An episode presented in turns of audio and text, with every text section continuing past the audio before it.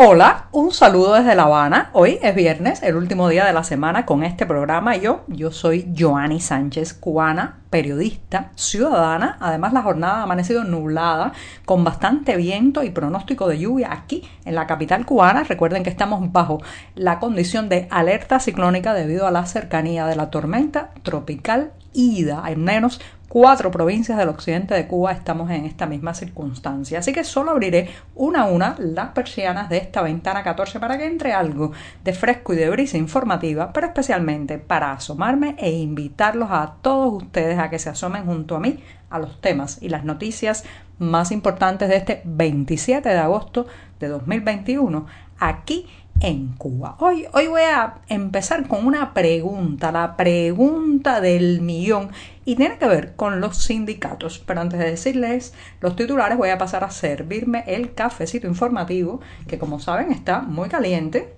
así que mejor servirlo ponerlo en la taza, dejarlo refrescarse unos breves segundos y mientras tanto les comento los temas principales de hoy. Ya les adelantaba que iba a comenzar este programa tratando de responder una pregunta. Sí, señoras y señores, ¿y el sindicato médico cubano dónde está? En medio de todas estas exigencias críticas y reclamos que están haciendo los sanitarios por todo el país. Mientras tanto, revolución, la palabra más manipulada de la historia cubana, voy a volver sobre este término a partir de unas declaraciones que ha hecho bastante contundentes el cantautor español Alejandro Sanz a través de su cuenta de Twitter. Mientras tanto, el Banco Central de Cuba legaliza el uso nacional de las criptomonedas, pero uno no sabe si alegrarse o preocuparse con esta publicación. Y por último, recomendarles un tema musical, un videoclip que dará mucho que hablar de Cuba Soy y está inspirado en los sucesos del 11 de julio pasado. Dicho esto, presentados los titulares, ahora sí llega ese momento mágico, especial, el momento más esperado del día en que voy a tomar la cucharita para revolver este café, refrescarlo, pero de paso hacer la cortinilla musical del programa y así se refresca y me tomo un buchito de este café amargo, pero siempre, siempre necesario.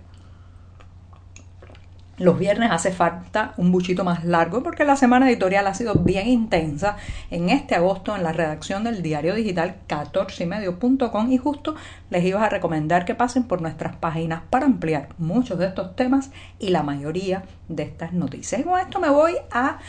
tratar de responder un interrogante que se hacen todos los sanitarios en este país en estos momentos difíciles de rebrote de pandemia, de números que crecen en, en, relación con los contagiados, de falta de recursos, de insumos de protección. Estamos viendo, es raro el día que no veamos ah, desde un hospital, desde un policlínico, desde un consultorio médico, un cuerpo de guardia, a un paciente o a incluso un empleado sanitario denunciar las condiciones en que se está trabajando en estos centros hospitalarios donde no hay un medicamento, donde escasea muchas veces incluso el agua corriente, donde eh, el personal sanitario tiene que hacer verdadera magia para intentar salvar la vida de los pacientes y cuando uno ve todo esto dice, bueno, a ver, ¿y dónde está el sindicato que representa a todos estos médicos, enfermeras, personal que trabaja dentro de los hospitales que no alza la voz y no reclama y que tampoco eh, puso el grito en el cielo cuando el primer ministro de este país, Manuel Marrero, intentó prácticamente responsabilizar a los médicos y a las llamadas eh, pues eh, situaciones o condiciones subjetivas de los problemas serios que está atravesando el sistema de salud pública en este país. ¿Dónde está el sindicato? Bueno, la respuesta, señoras y señores, se cae de la mata, como se dice popularmente en las calles de esta isla, y se cae de la mata porque durante más de 60 años los sindicatos que han existido en este país no representan los derechos de los trabajadores frente al poder, no son esos altavoces de reivindicación, no son esas tribunas para arrebatarle al poder conquistas eh, y mejoras salariales, mejoras laborales, sino todo lo contrario. Son las poleas de transmisión, son las voces oficiales para intentar acallar un gremio, controlarlo, maniatarlo y hacerlo todo lo más dócil que se pueda. Entonces, en estas circunstancias justamente es donde se prueba la ineficacia de los sindicatos en Cuba, y esos mismos que uno cuando está en el entramado estatal, tiene que pagar obligatoriamente una cuota sindical cada mes. Ya es casi como una absoluta formalidad porque los empleados y los trabajadores saben que, dado el caso, ese sindicato no va a sacarle las castañas al fuego por ellos, no va a ser el que se le pare delante al poder y le exija mejorías, le exija eh, pues cambiar las reglas del juego y en este caso, en el caso eh, sanitario, pues los insumos de protección que escasean tanto en los hospitales que están contribuyendo al alza de contagios incluso dentro del propio eh, personal sanitario. Entonces, eh, ahora mismo, en estas circunstancias, se pone en evidencia lo que ya sabíamos, pero es momento también de replantearse ¿Hasta cuándo? ¿Hasta cuándo van a existir esas, esas máscaras vacías de sindicatos que en realidad en el momento en que más les hace, se hace falta que alcen la voz, solo callan o, en caso contrario, incluso sirven de elemento represivo, de elemento de coacción contra los empleados y los trabajadores que alzan su voz. Aquí, aquí hay que preguntarse, ¿para qué sirve? ¿Para qué sirve un sindicato de salud pública ahora mismo en esta isla que no ha plantado cara y no ha exigido alto y claro todo lo que el personal médico está diciendo eh, en susurros en los pasillos de los hospitales, pero también cada vez más a cara descubierta a través de las redes sociales. Después de los dos últimos videos, cada uno con más de una veintena de médicos denunciando la situación, se echa en falta cada vez más esa, esa voz representativa, grupal, de gremio, esa, esa institución o organización que simplemente se convierta en un altavoz y amplifique las demandas de los sanitarios cubanos. Así es, pasa en todos los sectores, señoras y señores de este país, en el arte, en la televisión, hasta la Federación Estudiantil Universitaria es simplemente una correa para intentar amordazar y callar a los estudiantes de las altas casas de estudio, pero ahora se hace mucho más dramático por el tema de la pandemia. Bueno, me extendí un poco el primer tema, así me voy a dar el segundo sorbito. Todavía está caliente, de manera que revuelvo rápidamente y me voy a otra cuestión, una cuestión que hemos tocado ya en este podcast Ventana 14, pero que quiero volver a ella porque el músico, el cantautor español Alejandro Sanz ha puesto el dedo en la llaga al publicar un tweet sobre Cuba para que ustedes vean que no todo el mundo está mirando hacia otro lado, que hay gente todavía pendiente de la situación en esta isla, gente que no ha dejado de denunciar la dictadura, lo que está ocurriendo, la falta de libertades del pueblo cubano. Y Alejandro Sanz ha escrito un tweet ayer donde dice, ¿cómo le pueden llamar revolución a algo tan acomodado, intransigente, aburrido, injusto, anquilosado, decadente, casposo, obsoleto, inmóvil, inútil, penoso, insulso, abusivo, desesperado, servil y torpe. Fíjense qué cantidad de palabras una detrás de otra para describir justamente lo contrario de lo que dice el oficialismo cubano que hay en esta isla como modelo y sistema político. Se han llenado la boca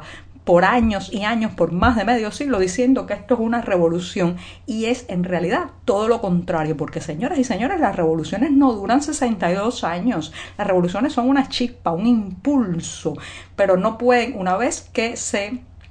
pues colocan en el poder, empiezan a hacer justamente todo lo contrario de lo que eh, pregonaban o anunciaban cuando intentaban cambiar las reglas del juego. Y eso es lo que ha pasado aquí. Estos revolucionarios se nos han convertido hace ya mucho tiempo en inmovilistas, en reaccionarios, en temerosísimos del cambio. Le temen a la transformación, a la novedad. Y tanto es así que le temen a los jóvenes. Una revolución sin jóvenes no puede ser una revolución. Así que en la cúpula gobernante en este país, esos jerarcas de Verde Olivo unos y jerarcas del Partido Comunista otros han desarrollado una aversión, una alergia a la novedad, a la renovación y a las nuevas generaciones en esta isla. Por eso, por eso el 11 de julio se lanzaron tantos jóvenes a la calle que no se sienten representados por el inmovilismo, eh, por la falta de deseos de eh, pues cambiar la situación en Cuba que sienten que domina, domina la política eh, y al ejecutivo de este país. Así que muy bravo, muy bravo por Alejandro Sanz que puso el dedo en la llaga. Recuerden también